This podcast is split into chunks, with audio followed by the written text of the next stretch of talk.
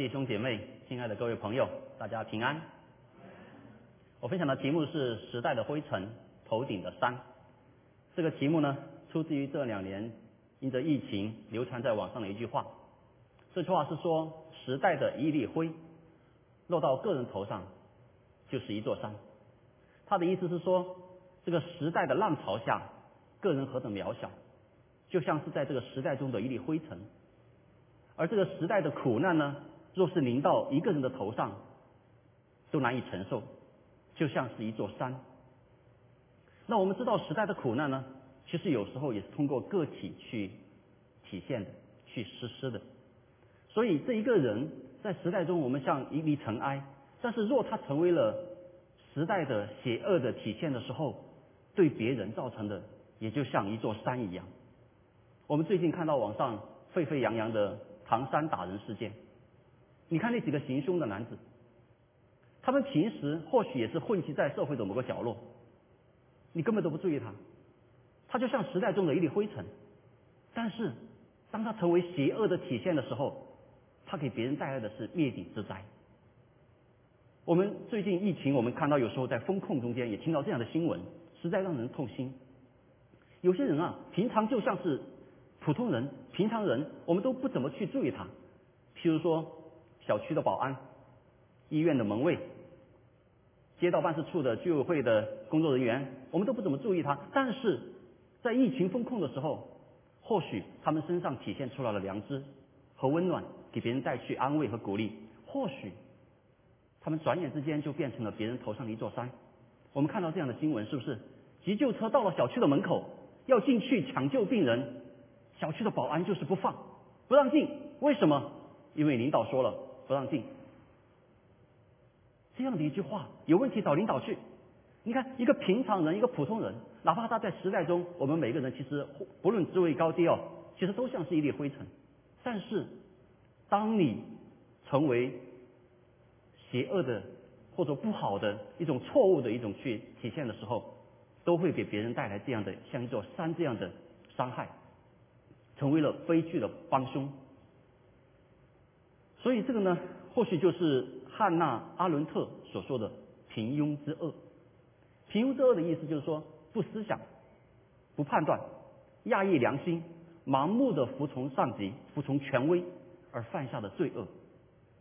其实我们不是说别人哈，不是说个别评论别人，我们自己，其实我们每一个人在这个时代的风潮下，都有可能。陷入这样的平庸之恶，因为这个时代的风气，时代的强实在太强大啊！我们很容易随从这个社会的权威，服从职场的压力，服从顺从这个媒体的引导，还有我们内心的胆怯，我们不得不有时候身不由己的会去做一些我们良心都不安的事情，好像随从一些良心不安的做法。那我们如何可以在这样一个时代的风潮中？我们哪怕像一粒灰尘，但是我们仍然可以保持良心的自由，保留我们善良的勇气，持守我们是非的纯正。如何可以？我们今天来看这一段经文。今天这段经文给了我们一个完美的一个例子，让我们看到我们如何可以做到。我想问大家哈，大家都读圣经，请问大家施佛拉是谁？普阿是谁？我们不太熟悉哈，不太熟悉。在圣经的人物中，或许他也在当时就像时代中的一粒灰尘，非常平常，非常普通。但是他们没有随从时代的邪恶，他们站立得住，他们没有成为别人头上的一座山，而成为了别人的祝福。所以我们下面来看这一段经文。这段经文是出自于出埃及记的一章十五节到二十一节。它的上下文的时代背景呢，就是以色列人在埃及发展成为一个大族，这个埃及的法老王呢，就心里不安了，啊，这个觉得很害怕，他就担忧、恐惧、焦虑，于是呢，他就用方法来限制以色列人，来逼迫他们，先是用苦工啊，逼他们做一些苦工去折磨他们、逼迫他们，可是这个方法不奏效，以色列人更加的繁繁繁多，于是呢，在今天的经文呢，他再生一计。啊，我们来看今天的经文。我们先看头两节。头两节我们就看到这个埃及王啊，这个法老王哈，他再生一个毒计。这什么毒计呢？就是生育政策。啊，我们看到这个埃及王对这个两个希伯来的收生婆，就是刚才我们说到的施佛拉和普安，啊，这两位是希伯来人的收生婆。这个埃及法老王呢，直接给他们下达了国家元首行政令，就说啊，你们俩去为希伯来妇人收生的时候，啊，去接生的时候，看着那个孩子生出来，是不是？啊，临盆的时候，你看到那个孩子一生下来是个男孩，就把他杀掉；是女孩呢，就把他留下来。想用这样的方式在生育上就限制这个以色列的发展。那面临这样的来自于国家元首的这样的一个领导上级的。最高指示，你要不要服从？我们为了体会一下这两个收生婆他们的处境，我们需要更多了解一下当时的历史。那圣经学者普遍认为呢，当时的时代是在公元前一千多年的时候。那我们看到古埃及的他们的一个历史背景的话呢，早在两千中公元前两千多年，他们就已经形成了强大的中央集权政府。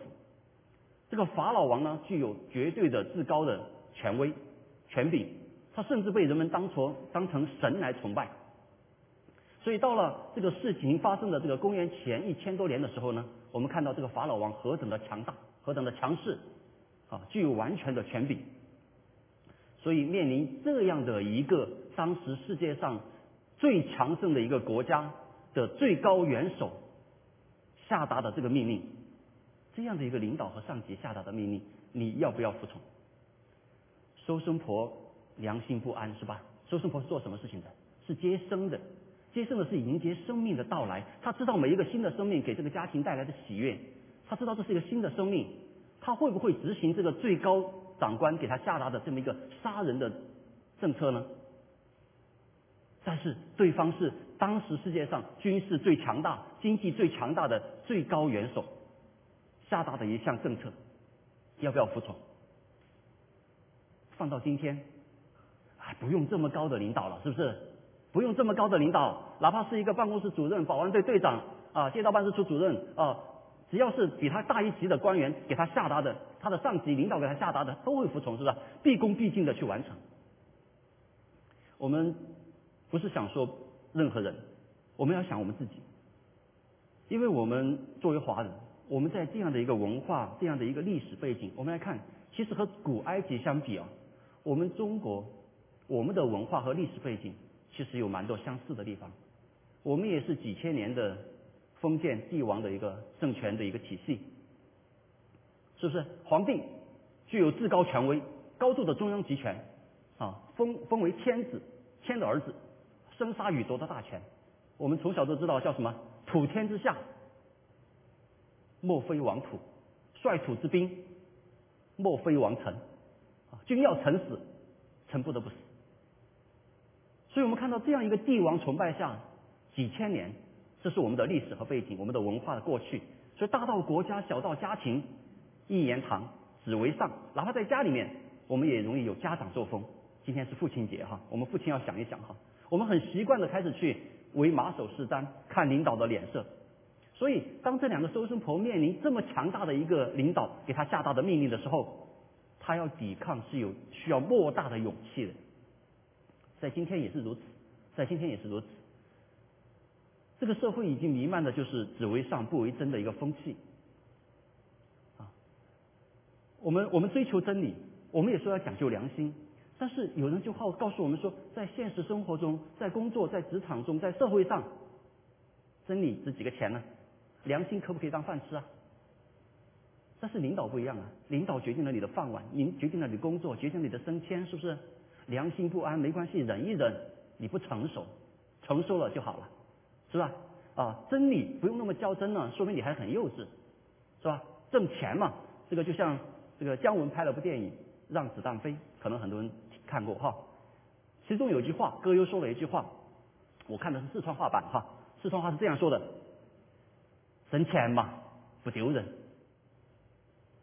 如果社会上上下下都是这样一个风气的话，我们每一个人，我们都可以用一句话说：领导要求的，无论别人的死活，无论社会的良知，那我们每一个人，哪怕我们只是社会上的一粒尘埃，但是我们也有可能变成别人头上的一座山。我们明明知道不合理，明明良心上不安，但是因为害怕丢了工作，害怕得罪领导，所以我们也要坚决执行。这样的状态在圣经中实在不给我们留什么情面哈，讲得很清楚。圣经的描述是一生因怕死而为奴仆的人。我们可能没有想过怕死的问题，但是我们怕丢工作吗？我们怕领导生气吗？怕没有权没有势吗？啊，怕下来啊发奖金没有我吗？发升呃涨涨啊这个这个升升职没有我吗？啊，怕 lay off 的名单里面有我吗？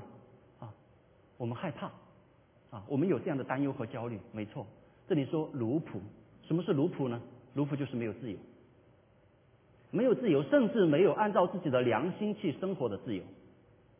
用通俗的话来说，就是人在江湖，身不由己。所以我们在现实生活中，我们慢慢的成熟，慢慢的长大，于是我们就开始忍辱负重，苟且偷生。有首歌唱的是是吧？生活不止眼前的苟且。我们开始慢慢的随着职场的经历提高，我们开始学会去揣摩上级的意思，开始学会去按捺我们的正义感，开始去忽略我们的良心的谴责。时间久了，就麻木了。所以我们看到这第一段经文啊，这两节，让我们看到埃及的这两个收生婆，他们面临的形势，三千多年前和我们今天没什么区别，而且他们面临的这个压力啊，远远，其实远远不小于我们现在面临的压力，是吧？他当是当时世界上最强大的国家的最高领袖给他们下达的，他们的职业操守在哪里？但是他们执行的是上级的命令，他们面临了这样的良心的冲突。所以这两节经文让我们看到，我们都是时代中的一颗灰尘。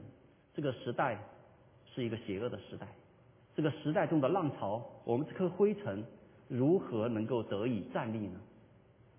当雪崩来临的时候，我们这一片雪花。如何可以站立呢？这是第一点。然而接下来的经文，圣经给了我们完美的展现，是吧？一个完美的例子。这两个收生婆啊，他们竟然不按照埃及王的吩咐去行，他们竟然保护存留这个男孩的性命。哇，这个胆子太大了！你你想象过没有？想象过他的胆子有多大没有？当时最强大的国家的最高领袖。给他下达的命令，他们竟然违抗，这是什么？这是抗旨啊，是吧？抗旨，抗旨是要掉脑袋的。他们胆子为什么这么大？他们为什么在时代的风潮下能够站立得住呢？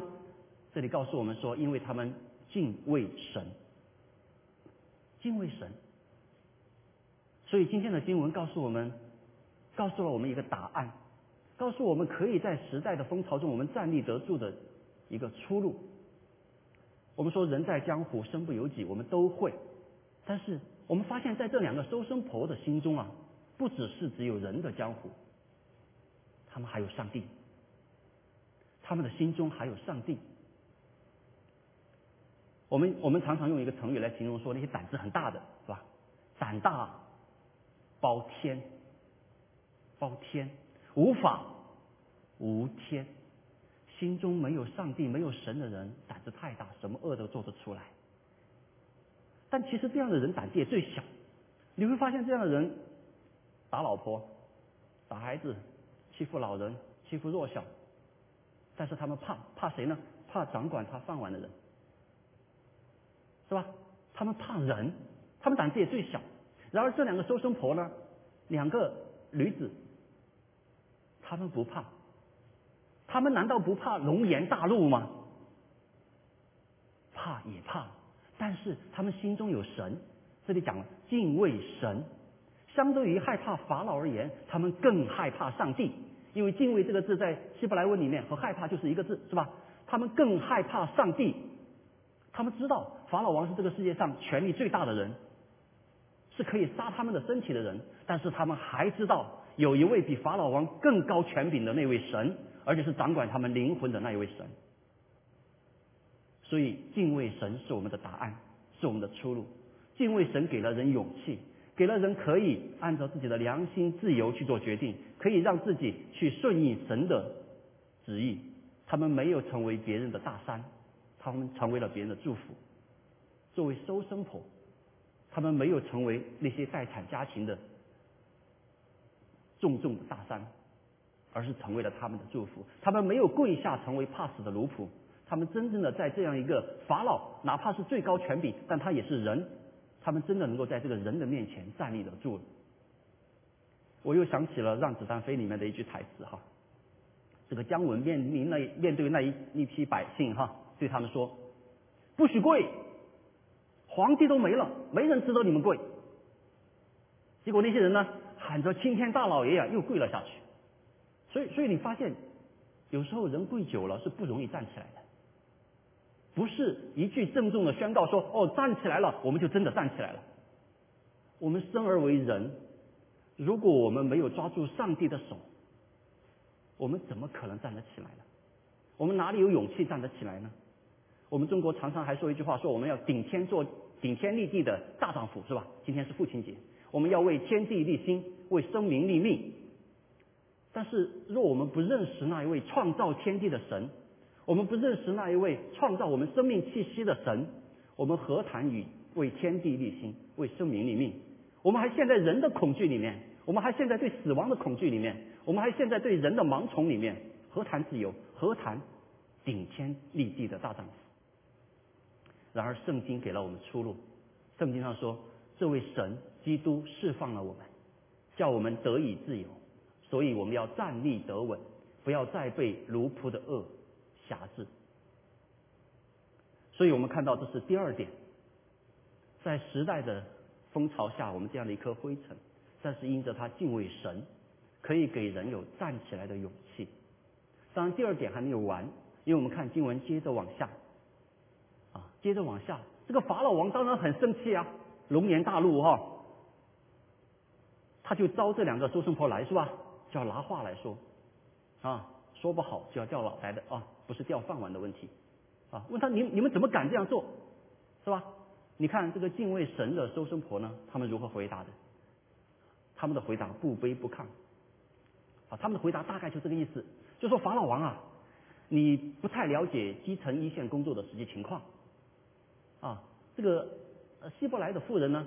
他们的生产和埃及人的富人呢有点区别哈，这个实际特点哈，他们实在是很健壮哈，他们生产很顺利啊，他们要生的时候呢就通知我们周生婆去嘛啊，你的命令是说我们要看着他生下来，然后看到男孩就把他杀掉，但是呢我们我们还没到他就生下来了是吧？他们太快了，我们没赶上啊，你命令我们的那个 moment 那个时间哈，我们已已经不可能实现，所以你那个命令是是没法实现的。有学者去分析哈，说这个收生婆是不是在撒谎？那其实我们没有太多证据哈。从经文上下文来看的话，看到的是神喜悦他们，祝福他们，是吧？啊，是后代这两个收生婆啊。所以从我个人角度，我不认为他们在撒谎，因为他们讲的理由是合情合理的啊。确实，实际情况也是如此。神就祝福这个希伯来的妇人，他们生产就就是很顺利啊。当然。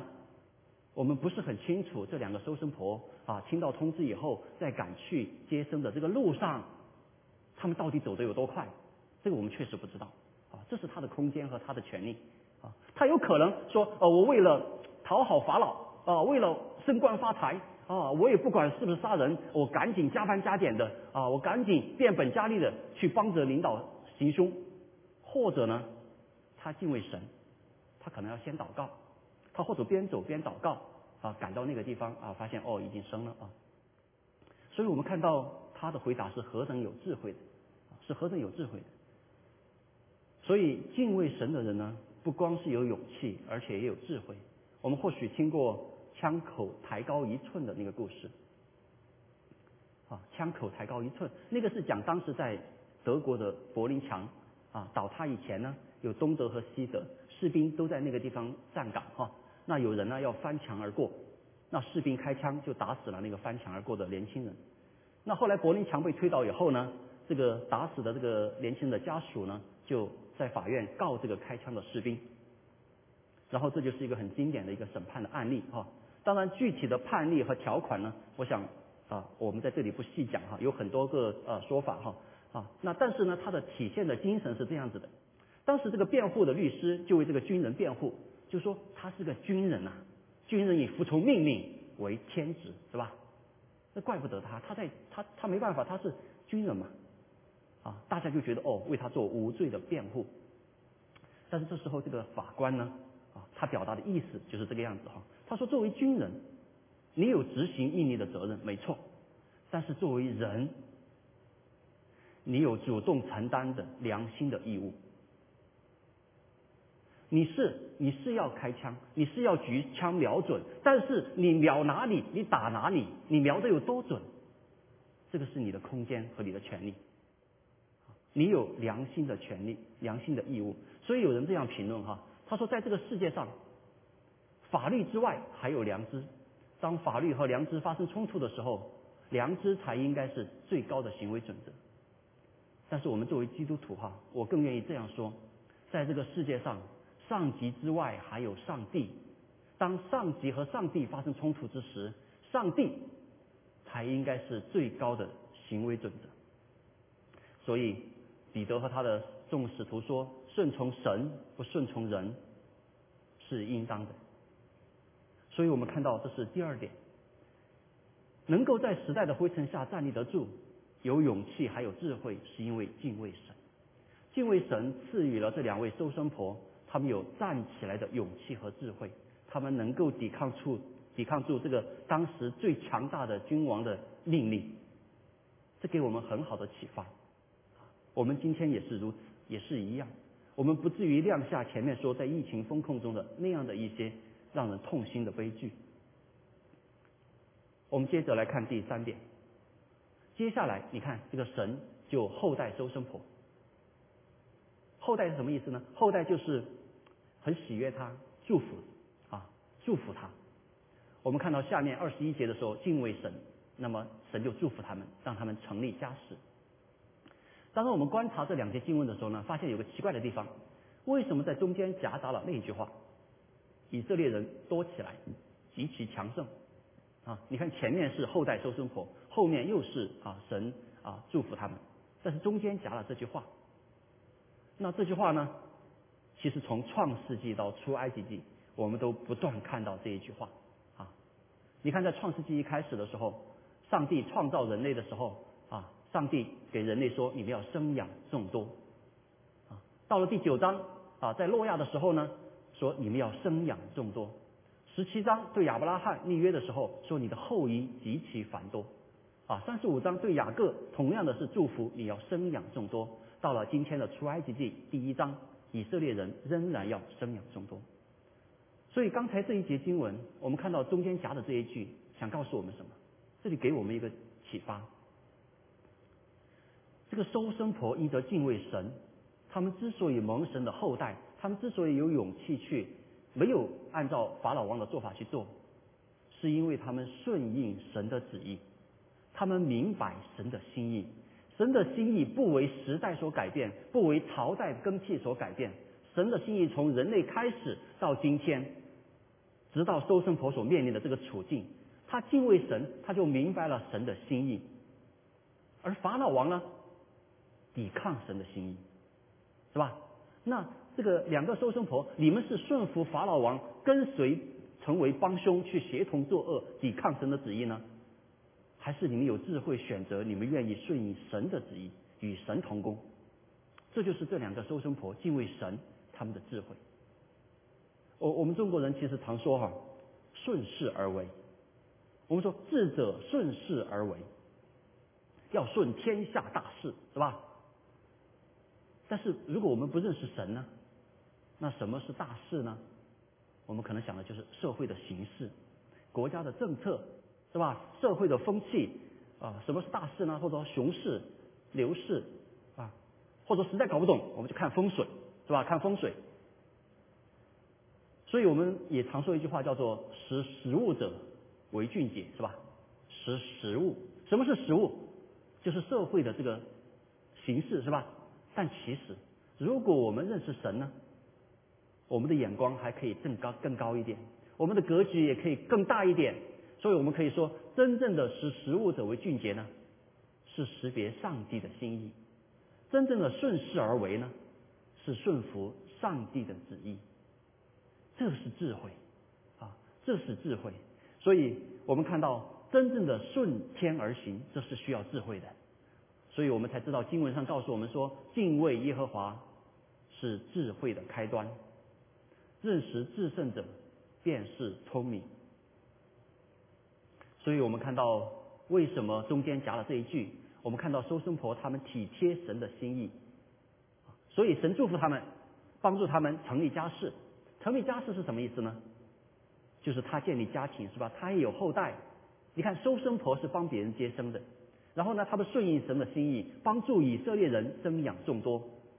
他顺应了神的大事，神的旨意。神也祝福他说：“你家里也生养众多，哈，帮助他家建立家庭。他的家庭也因此而蒙福。所以今天是父亲节，是吧？所以在这里我们也要想到，我们做父亲的，我们如何顺应大事而为，如何为我们的家庭蒙祝福。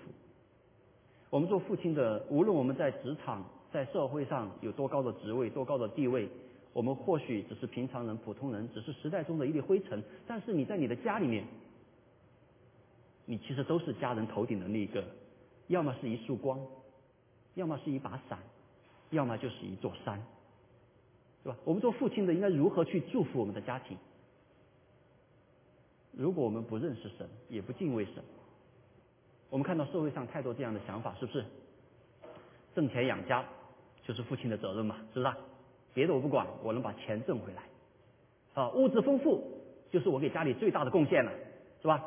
有买学区房没问题，啊，有钱买学区房，有好车接送孩子，啊，有钱送孩子上名校，这都是我们父亲好像最大的目标。不认识神的时候，我们只看得到人的江湖，啊，我们看得到这个世界的需要。但是，如果以这个为目标的话，那当然我们在职场上就不得不在客户面前忍气吞声了嘛，啊，因为要做成销售的业绩，是不是？啊，我们不得不在上级面前忍辱负重了嘛？为什么？因为我们不能得罪领导嘛，我们还要升职，还要涨薪，我们还要挣到钱给孩子买好车、买好的学区房，是不是？所以为了保住工作，那当然我们没有办法要放弃一些是非了，要埋没一些良心呢。但是，这真的是有智慧吗？这真的是给家庭带来祝福吗？我们看到多少的家庭父亲的缺失呢？啊，带回来的奖金和钱和房子车是替代不了父亲的，是吧？多少家庭父亲的缺失呢？因为工作的忙碌而无法陪伴家人呢？甚至把家把职场的这些负面的情绪、这些压力带回家里，让家庭成为情绪的垃圾桶。全身心的所有时间放在职场，放在客户，放在完成上级的任务，而把自己的孩子呢的教育、成长、陪伴交给学校，或者交给补习班，或者交给网络，交给手机。我们都知道，在公司职场的变化是变化莫测的，收入、物质财富是不可靠的，但是家人的时间、孩子的成长是不可逆的。所以，这真的智慧吗？这真的智慧吗？所以，若不认识神，若不敬畏神，何以带出这样的智慧的做法呢？然而，我们认识主、认识神的人，这里说，你们做父亲的，只要照着主的教训和警戒养育他们，神给了我们做父亲的人的智慧，给了我们应当如何去教训他们，是吧？所以，什么叫顺势而为呢？就是顺应神的旨意，顺应神的话，顺应神的智慧，去养育我们的子女，按照神的心意去善待我们的妻子，顺神的旨意而行，我们必然家庭蒙受祝福，就像这两个收生婆一样。除了在家里做父亲或者做母亲啊，我们在各行各业，无论你是银行的职员还是。啊，你是医生啊，还是你是公务员，还是你是任何一个职位？你在你的岗位上，我们会不会成为别人头顶的那座山？还是说，我们可以成为在雨天的时候别人头上的一把伞，或者说黑暗中的时候别人头上的那一束光？这是今天的经文要启发我们的。我们再回头来看整个的经文。一开始是法老对这两个收生婆下达了这个命令。我们如果把最后的二十二节也放上来，我们看到最后也是法老王下达的这个命令，一前一后形成强烈的对比，像个括号一样，是不是？这都是法老王在向他的下级下达这么一个邪恶的命令。这个时代实在是邪恶的，法老是当时时代最大的权柄的人，是不是？社会的风气是邪恶的，所以我们看到在这样的一个黑暗、这样的一个邪恶的这个时代、一个高压的社会里面，这是一个当时的环境。我们今天也是这样，全世界都握在恶者之下。然而，这两位收生婆，两位他们两个敬畏神，就如同在黑暗的世界中的两个灯塔，照出了两束光芒。在一前一后，法老下达的这个黑暗的这个高压的社会下，他们俩如两股清流，是吧？两个灯塔，两聚光，啊，能够站立得住。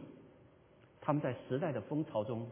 他们虽然像灰尘一样渺小，但是他们仍然站立得住，因为他们敬畏神，神不亏待他们，是吧？所以中间是神后代收生婆，以色列的人也生养众多，神的旨意不被难阻，不被难阻。我们聪明点，就是选择与神同工，而不是与那些邪恶的、不好的、违背良心的这样的世界的风气去协同作恶。神不亏待，中间就是神不亏待。所以萨母尔记上说，神说：“尊重我的，我必重看他；藐视我的，我必轻视他。”所以我们看到，这是今天经文的三点。第一点，前面两节我们看到是时代的灰尘下，在这样的高压下，我们何以站立呢？我们若不认识神，我们如何能在这样的江湖里面站立得住呢？然而下来第二点。我们看到收生婆的例子，告诉我们说，敬畏神，给了人有站起来的勇气和智慧。他们能够在这样一个强大的风潮下，他们站立得住，他们做了智慧的选择。那么第三点，神必重看他，神必尊重他，神必祝福他。啊，这样的人啊，敬畏神的人，他们顺神而行，他们顺着大势而行，顺着神的旨意而行，是必蒙神的祝福。所以。我们都生活在这样的一个时代下，我们唯一的区别就是，亲爱的朋友，你认识神吗？唯一的区别就是你敬畏神吗？